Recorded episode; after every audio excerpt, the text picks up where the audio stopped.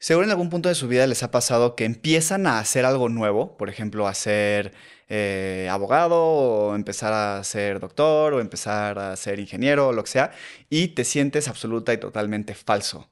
Así como si no te merecieras estar ahí, que estás este, mm, fingiendo todo lo que sabes, que no estás preparado para la oportunidad y eso es algo común que le pasa a todo el mundo, que es el síndrome del impostor y justo el día de hoy vamos a hablar de eso y las veces que a Paloma y a mí nos ha pasado y cómo lo hemos superado, porque definitivamente nos ha pasado un par de veces, bueno mínimo a mí me ha pasado un par de veces, entonces esperamos que les funcione y les sirva mucho. En lo que te mueve, nos queremos sumar a la revolución del bienestar que está sucediendo ahora. Donde no solo se trata de cuidar de una parte de ti, sino todo en conjunto. Soy Palo Yoga. Y yo Yogi Dan. Maestros de yoga y exploradores del mundo del bienestar. Te queremos compartir un poco de lo que nos mueve a cuidar de nuestro cuerpo, mente y espíritu. Y vamos a darte todas las herramientas que necesitas para cuidar de ti. Quédate para sumarte a la revolución. Hola a todos, bienvenidos a Lo que te mueve. Yo soy Dan. Y yo soy Palo. Y estoy muy emocionado de que estés aquí. Muchas gracias por tu confianza, por tu tiempo y qué emoción que tengas las ganas de crecer con nosotros, de aprender, de tener este crecimiento personal que vienen con las herramientas que queremos compartirte aquí. Hoy justo vamos a hablar de el síndrome del impostor y las veces que nos ha atacado en nuestras vidas, que han sido unas cuantas, y cómo hemos hecho el proceso de superarlo. Em, y además creo que el síndrome del impostor es una excelente forma de crecer y de, aprovechar nuevas oportunidades, de, superarte, de, darte cuenta que eres capaz de más y de seguir manifestando y creando la, vida de tus sueños, ¿no? Entonces, si sientes el síndrome del impostor, yo siento que es un buen, una buena señal de que vas por el camino correcto. Mm, no necesariamente. ¿No crees? Pues depende, o sea, si tienes las herramientas correctas para, número uno, aceptar que lo que estás sintiendo es síndrome del impostor. Y dos, que tengas la valentía y las herramientas otra vez correctas para atreverte a hacer las cosas, porque creo que muchas veces el, síndrome del impostor como que te detiene de aventarte, de intentarlo, de hacer cosas y te quedas en un espacio pasivo, frustrado, eh, sí, como de poco crecimiento. Entonces, o sea, creo que es un arma de doble filo. Y yo creo también, o sea, yo me imagino que tú lo estás diciendo como de que, ay, tienes un puesto nuevo o es tu primera vez siendo maestro de yoga, que era algo que te emocionaba un montón. Y entonces, como es algo nuevo, algo diferente, significa que estás fuera de tu zona de confort haciendo algo nuevo y te sientes un impostor, porque es la primera vez que lo haces. Lo cual, desde ese punto de vista, creo que está, sí, está chido, está bien, pero em, hay otros momentos de la vida en los que no te agarra ahí, yo pienso. ¿No? Bueno, mínimo a mí en mi experiencia me ha agarrado, no, y está bueno que compartamos diferentes experiencias, porque a mí me ha agarrado cuando he dado pasos grandes hacia enfrente. Entonces, justo cuando doy un paso grande hacia enfrente, ocupo un lugar que no estoy acostumbrado a ocupar, que tal vez al principio me queda grande, pero que voy a crecer para ocupar ese espacio. Y entonces ahí es donde a mí me da el síndrome del impostor, ¿no? Justo se cuenta un buen ejemplo es cuando me gradué de, de, mi primera certificación de maestro de yoga, ya sales, sales para dar clases y el primer día que te subes al... al, sí, o sea, y empiezas a dar clases de las crisis, como, no, no estoy preparado, no sé nada, cómo empezar. Eh, esto no es para mí, tal vez fue un error, no sé qué, pero entonces ahí es donde está ese espacio para crecer, ¿no? Entonces, pero eso fue un paso hacia adelante para mí, ¿no? O sea, porque era algo que yo quería hacer. También me ha dado, por ejemplo, cuando empecé a, compartir cosas en redes sociales, a ser un creador de contenido, que fue, no, o sea, esto no es para mí, o sea, yo sería el último que daría algo como esto, eh, no estoy como de frente a la cámara, me da pena, no sé qué, bla, bla, bla. Y entonces ahí es donde digo como, no, soy una farsa, ¿no? O sea, pero justo me ha dado como en los cachos de mi vida que he dado como un paso grande hacia adelante o me ha aventado a hacer algo nuevo. Sí. Y ahí es donde yo siento el síndrome del impostor y, es, y, y para mí ha sido como una oportunidad para decir, bueno, ok, es que eso es un sentimiento que me da porque todavía no he crecido para ocupar el espacio al que acabo de subir. Sí. Sí, o sea, estoy de acuerdo con eso que dices creo que como la diferencia, y esto lo digo también porque pues a mí me ha pasado algunas veces, pero creo que muchas veces el síndrome del impostor te impide dar ese paso grande. Es a lo que voy. O sea, tú lo sientes cuando ya diste el paso, cuando ya te graduaste de ser maestro de yoga, pero hay veces que el síndrome del impostor ni siquiera te permite entrar a esa primera certificación, porque dices, no es para mí, yo no soy como todos esos maestros súper flexibles y no tengo tanta experiencia y yo nunca he ido a la India y todas esas creencias que ni siquiera te dan el espacio para intentarlo en primer lugar, ¿me entiendes? Es como un pre-síndrome del impostor. Yo creo que más bien el síndrome del impostor, la mayoría de la gente se debe presentar así. O sea, no porque sea un pre. Pero eso es síndrome del impostor, porque entonces ahí no estás, no estás fingiendo ser nada que no te sientes. No, es que no tiene que ver con acción nada más. O sea, también tiene mucho que ver con, el valor, con el valor que te pones tú a ti. O sea, si tú crees que no eres suficiente en general, deja tú que se va a manifestar cuando ya estés en el puesto, cuando ya estés dado tu primera clase de yoga o cuando ya estés en una relación. Se da todo el tiempo. O sea, se a ver, da ¿tú tienes algún ejemplo en tu vida que te haya pasado algo así? Pues, por ejemplo, me pasa... Esto lo dices porque lo has escuchado no, de otras personas. No, no, no. Por ejemplo, a mí me pasa todo el tiempo que cuando alguien me dice como, ¿por qué no compartes... Esto es un ejemplo un poco menso, pero ¿por qué no nos compartes eh, tips de cocina o tips de... Y a ver, me encanta la nutrición, he leído un buen de cosas y así, pero no me siento como así de que pues yo te puedo compartir cosas, entonces no lo hago, no me he atrevido a certificarme bien, aunque es algo que me da curiosidad, ¿me entiendes? O sea, como que no he dado ese paso porque siento que no me corresponde. Entonces eso es como un ejemplo de cómo... Sí, bueno, está combinado como con una creencia limitante, ¿no? O sea, como creencias limitantes. Y bueno, sí, sí se considera como... Es que bueno, creo que la única diferencia es que yo no, no categorizaba eso como síndrome del impostor. No, sí, bueno, es que se manifiesta de muchísimas maneras. Y, y, obviamente todo siempre va acompañado de tus creencias limitantes. Y más que nada, o sea, va determinado de creencias que tú te has hecho toda tu vida. Y por ejemplo, algo muy interesante es que tiene mucho que ver con el rol que tú jugaste en tu familia. Entonces, dependiendo si tú fuiste el hijo mayor, el, el en medio o el menor. Si tú eras el que resolvía todo o el que le resolvían todo. Si tú eras el que eh, era el inteligente o era el deportivo. O sea, ¿me entiendes? Como pues que... decir el hermano tonto. No, no. Nadie es tonto. Eh... qué bueno. no, me refiero como, sí, o sea, depende de las etiquetas que te pusieron en tu familia que jugaste ese rol, es como tú te vas a empezar a eh, como desarrollar en los siguientes ámbitos. Entonces, desde ahí empieza el síndrome del impostor. Si tú en tu familia fuiste el que todo el mundo veía como poco resolutivo, el que te hacían todo, el que te consentían, pues muy difícilmente te vas a sentir cómodo siendo alguien que resuelve, que hace, que es así como eh, proactivo. Oye, ¿qué tal de...? Y ahí es donde te sientes un impostor también, porque nunca lo has sido. ¿Y qué tal de las etiquetas que se te ponen, pero que tú no decidiste tomar? Porque haz de cuenta, el otro día estábamos hablando de que como hermano grande, no me acuerdo dónde estábamos Ay, leyendo estuvo bien fuerte. ¿Quién, nos dijo esto? No sé, vimos como un reel de alguien. No. No, sí, porque yo te lo dije, te dije, ve esto. O sea, lo vi y te lo enseñé.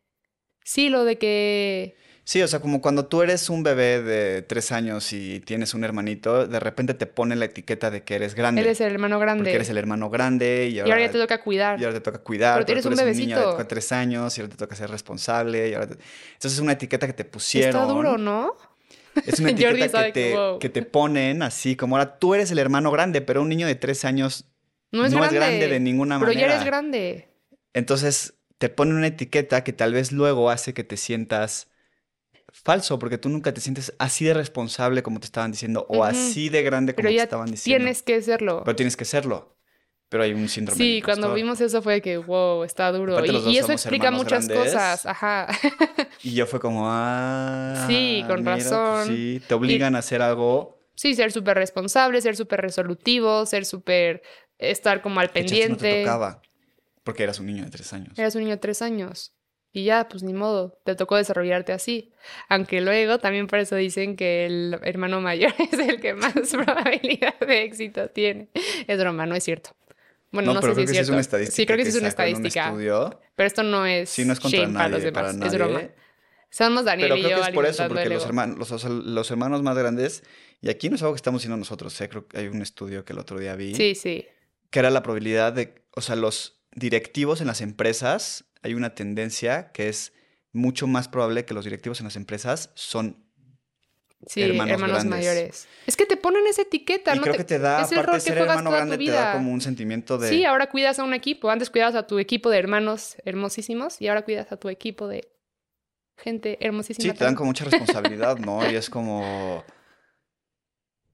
pues tienes que aprender a tomar, a tomar esa responsabilidad que tal vez no te tocaba, ¿no? Y tal vez te sientes impostor al hacerlo, pero te obligan a hacerlo, ¿no? Y digo, tal vez, y tal vez sí desarrollas muchas de esas habilidades de liderazgo y de responsabilidad, pero tal vez algunas no, y entonces en esas te vas a sentir, te vas a sentir falso, ¿no? Tal vez. Sí, sí, yo creo que... ¿Cuál es tu peor momento de, de, síndrome, de impostor? O sea, ¿con qué te ha dado así peor que nada? Es que siento que a mí no, no tengo como una vez o sea, no es como que me pasó cuando, bueno, sí, cuando empecé a ser maestra de yoga me entraron varias crisis, ¿te acuerdas? Como que yo me comparaba con maestras que ya llevaban ocho años. Esto ya lo conté en el episodio anterior del síndrome del impostor, de cómo yo le decía, ya voy a dejar de dar clases porque hay maestras que llevan diez años y pues cómo voy a competir contra, o sea, más bien como qué valor voy a traer yo a la mesa si ellas llevan diez años. Y Daniel me dijo como, pues es que si no empiezas ahorita nunca vas a llegar a los diez años y nunca vas a desarrollarte si, es, si eso es lo que quieres, ¿no? Sí, en ese otro episodio, si nos escuchas y te interesa, es mucho más práctico, es una guía, es una guía de varios pasos que puedes tomar para superar Y que a mí me ha ayudado un montón. impostor, que Paloma ha aplicado en su vida. Sí. Aquí estamos más chismeando de los casos que nos han dado a nosotros. Sí. Y yo lo que te decía también, algo que creo que es muy importante, es también el maestro de 10 años ya se le olvidó lo que es ser un principiante.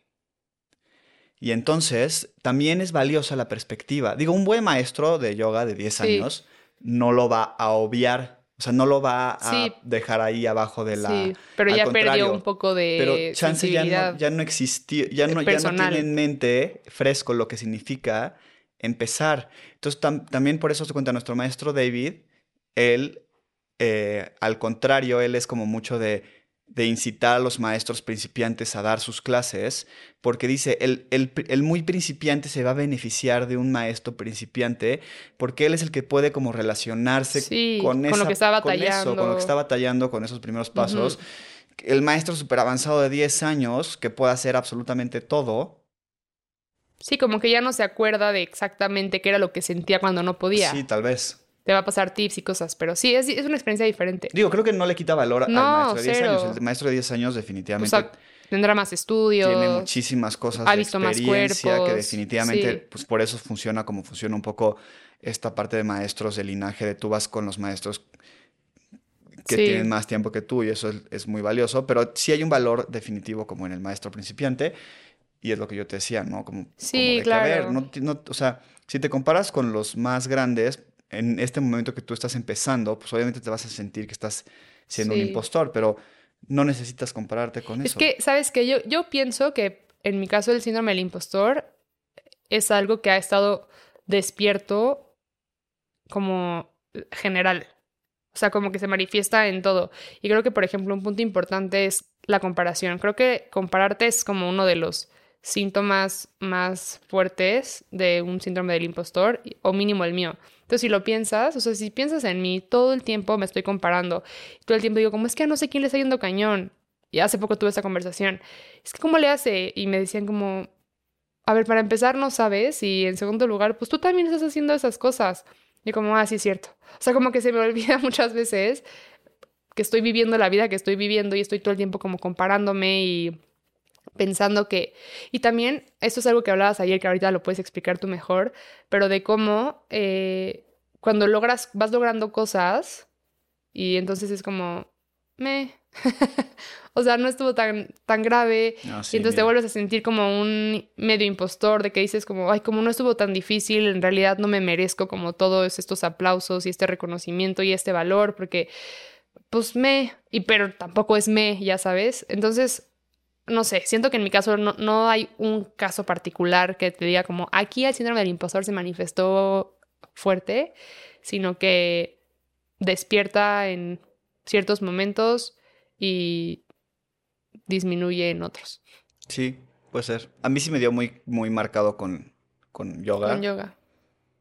Especialmente me causó inseguridad que no era muy flexible al principio. Entonces era como, ¿cómo, ¿cómo es un maestro de yoga que no puede ser flexible? O sea, ya luego entendí que pues la yoga es más que flexibilidad y digo, y sí ayuda y todo, pero, y aparte sí la tienes que trabajar y profundizar y todo, pero no es todo para ser un maestro de yoga. Y ese otro punto que estabas diciendo ahorita, es, es como un, una realización que tuve hace unos días mientras que iba en el coche y me di cuenta que, a ver, digan, dime tú sí que nos escuchas si estás de acuerdo con esto, pero me estaba, me estaba cuestionando un poco, tiene justo que ver con eso del síndrome del impostor. Pero ¿por qué tú cuando logras una meta que, que otros lograron antes que tú y te impresionaron muchísimo y te pareció lo más impresionante del mundo, cuando tú, en, tú después lo logras, te parece como X, o sea, como me, o sea, como que no es tan impresionante. Y entonces como que hay una, una insatisfacción de por medio, ¿no? Porque tú lo veías tan maravilloso y decías, uff, cuando logre eso ya mi vida va a estar resuelta. Y luego lo logras y es como, ah, pues no tanto, o sea, como que X, ¿no? Y siento que eso es, se me está cuestionando eso, creo que a ti te pasa eso mucho. Mucho. Y, y, me, y estaba pensando que es como un, un, este, es una consecuencia natural del proceso de mejora, porque haz de cuenta, tú cuando empiezas, vamos a decir, eh, a practicar yoga, ¿no? Tal vez aquí muchos de los que nos escuchan practican yoga. Entonces, tú cuando empiezas a hacer yoga y eh, llevas dos meses tal vez, y eres un principiante, y ves a otro, a un maestro hacer una práctica impresionante, ¿no? Una postura perfecta y tú lo ves y te impresionas y dices como, wow, está cañón, no sé, o sea, está perfecta su postura, está todo, pero es porque, o sea, te, te, causa tanta impresión y te, si te parece tan perfecta eso, esa postura que está haciendo, pero porque tú lo estás viendo con los ojos de un principiante que no sabe el criterio, o sea, que no sabe o no está entrenado para ver qué es una postura perfecta y qué no. Y luego tú empiezas a practicar, empiezas a avanzar, te vuelves alumno, te vuelves practicante regular, te vuelves maestro. Cinco años después, tú logras esa postura y la ves y la ves imperfecta y la ves como, bueno, X, pero no me sale tan bien, bueno, pero me faltaría esto, bueno, pero podría estar mejor acá. Pero eso es porque tú ahora tienes como esta, esta capacidad, esta experiencia de, de que ya te entrenaste para ver qué es una buena postura y qué es una mala postura, pero si nunca hubieras desarrollado ese, ese, esa habilidad de, discernir entre lo, lo, bueno y, lo bueno y lo malo, lo bien alineado y lo mal alineado, la buena postura y la mala postura, nunca hubieras podido tener el proceso de mejora para llevarte ahí, porque entonces estarías en una ilusión todo el tiempo de que lo estoy haciendo perfecto, cuando no.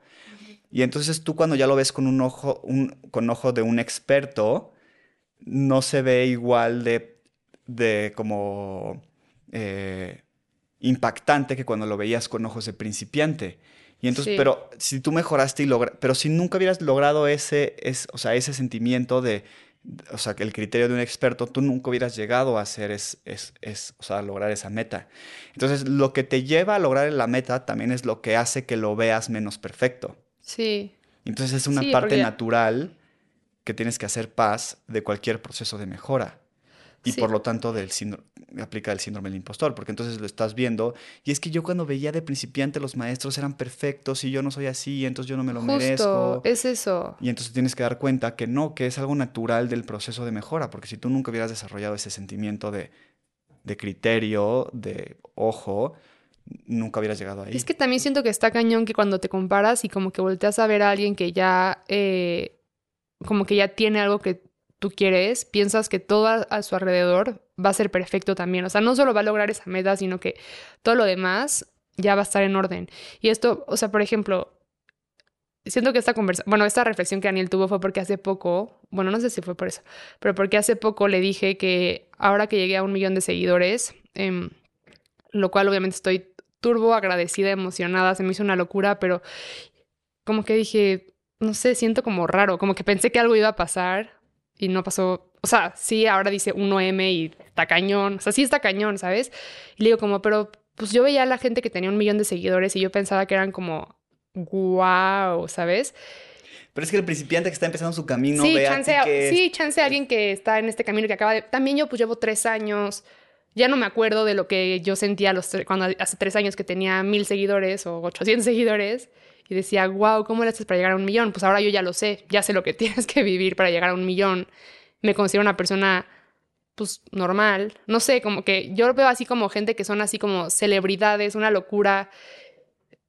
Y sí, y No, es que ya también lo es síndrome como del los impostor. sí, lo ves con los ojos, con, con- con lo que es la realidad de las cosas, porque tú también cuando ves, por ejemplo, en ese caso, a alguien que está cumpliendo una meta, solo ves lo que esa persona te enseña, y entonces tampoco sabes lo que está detrás. Y entonces tú cuando estás ahí, sí sabes lo que estás detrás de ti, y tal vez no te sientes tan perfecto, y entonces sientes que no es igual de perfecto que eso que veías, que solo era lo que te enseñaba. Sí, y solo son, o sea, son falsas expectativas, son pantallas mentales, son tus ganas de autosabotearte también. Pero también hay una parte de crecimiento, porque hace cuenta, Sí. tal vez cuando ya llegas ahí y llegas a esa meta, dices como, ok, ahora yo tengo que, que vivir esta meta, ¿no? Y entonces Sí. también hay veces que te haces chiquito, ¿no? Hace cuenta cuántas veces te preguntaban, oye, te está yendo súper bien, y decías como, ay, sí, es suerte.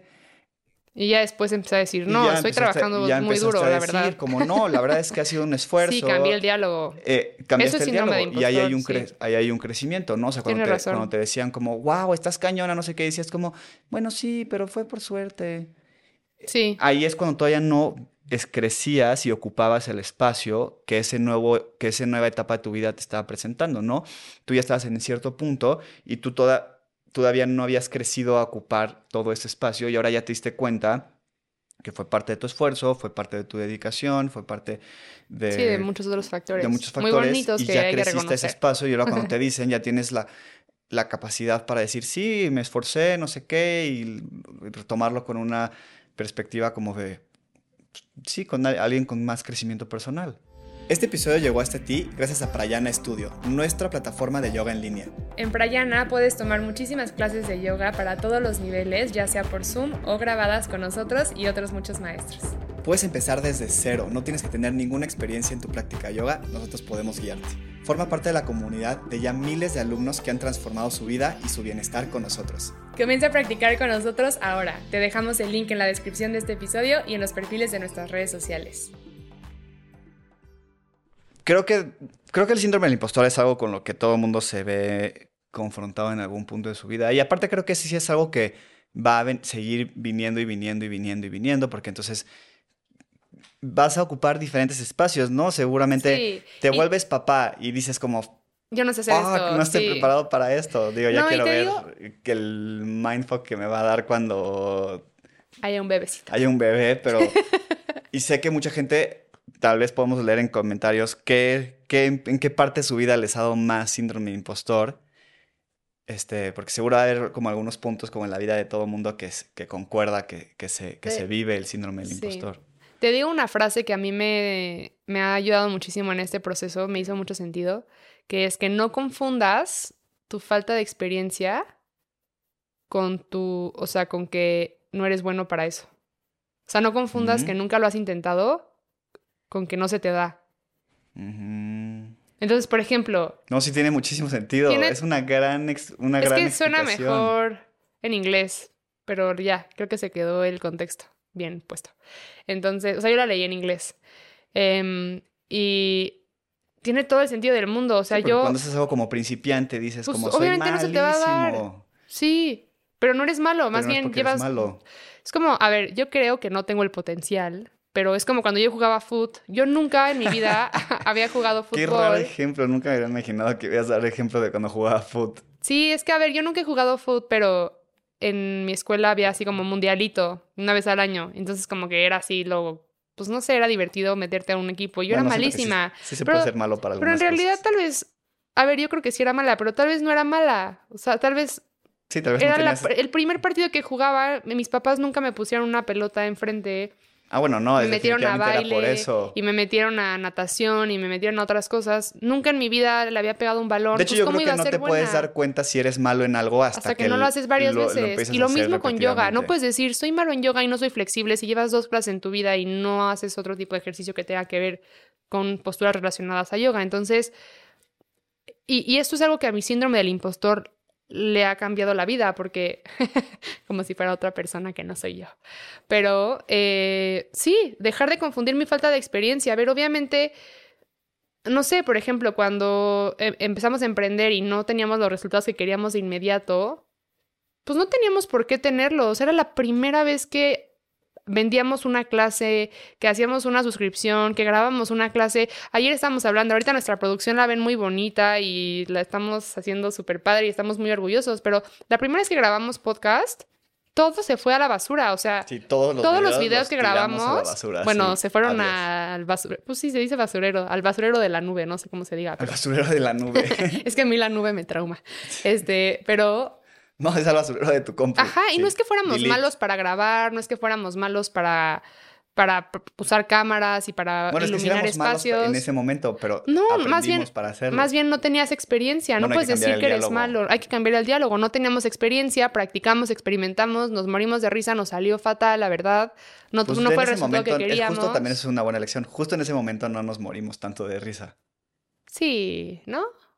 Jordi y yo nos reímos mucho. Maca, no Pero ya si estaba- después, a posterior, ya sí está estresado. Bueno, mi chiqui. Sí te estresas, ¿no? Porque dices como, no, está saliendo, no sé qué, necesitaba salir, no salió. Pero es que tipo, yo por ejemplo, ya me quito el peso porque digo, no lo sé hacer, estoy aprendiendo, me voy a quitar la presión. Bueno, sí, es, eso es bueno que aquí en nuestro equipo todos nos balanceamos, porque yo sí estaba Sí, perdiendo la siempre hay uno que la pierde y otro que es como, tranquilo.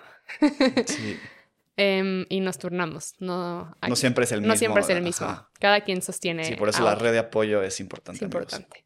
Pues bueno, qué bueno que hemos podido superar nuestros diferentes vamos. síndromes del impostor y seguramente van a venir otros en nuestras vidas, ¿no? Más adelante que, que también nos den en, en otros puntos y, y será lidiar con esos también en su momento, ¿no? Sí, pero pues sí, con esto concluimos. Tú que nos escuchas seguramente estás interesado en crecer, en tu crecimiento personal, en mejorar, en herramientas de bienestar y tenemos un nuevo proyecto que te va a permitir em, tener acceso mucho más fácil a ese tipo de herramientas. Es un grupo de medios y de programas que se llama Una Pausa. Una Pausa Media son nuestras redes sociales y es em, un lugar donde hay varios programas de meditaciones, meditaciones para dormir, para el insomnio, meditaciones de manifestación, de visualización. eh, tenemos pronto por salir un programa de terapia. Este, en general son muchas herramientas de bienestar que te pueden funcionar mucho. Si estás interesado en este camino, que seguro si estás escuchando esto, lo estás. Entonces puedes ir a echarle un ojo, una pausa media. Y si quieres practicar yoga con nosotros, siempre estás bienvenido a, nuestro, a, nuestro, a nuestra clase en línea en, nuestro estudio en línea de Prayan Studio. Eh, toda la información está en la descripción. Nos encantaría guiarte en la práctica del yoga. Nosotros más que nada somos maestros de yoga y nos apasiona muchísimo compartir eso. Entonces, te- felices de compartirlo contigo también. Muchas gracias por acompañarnos, por escucharnos, por elegir compartir tu tiempo con nosotros y nos vemos a la próxima.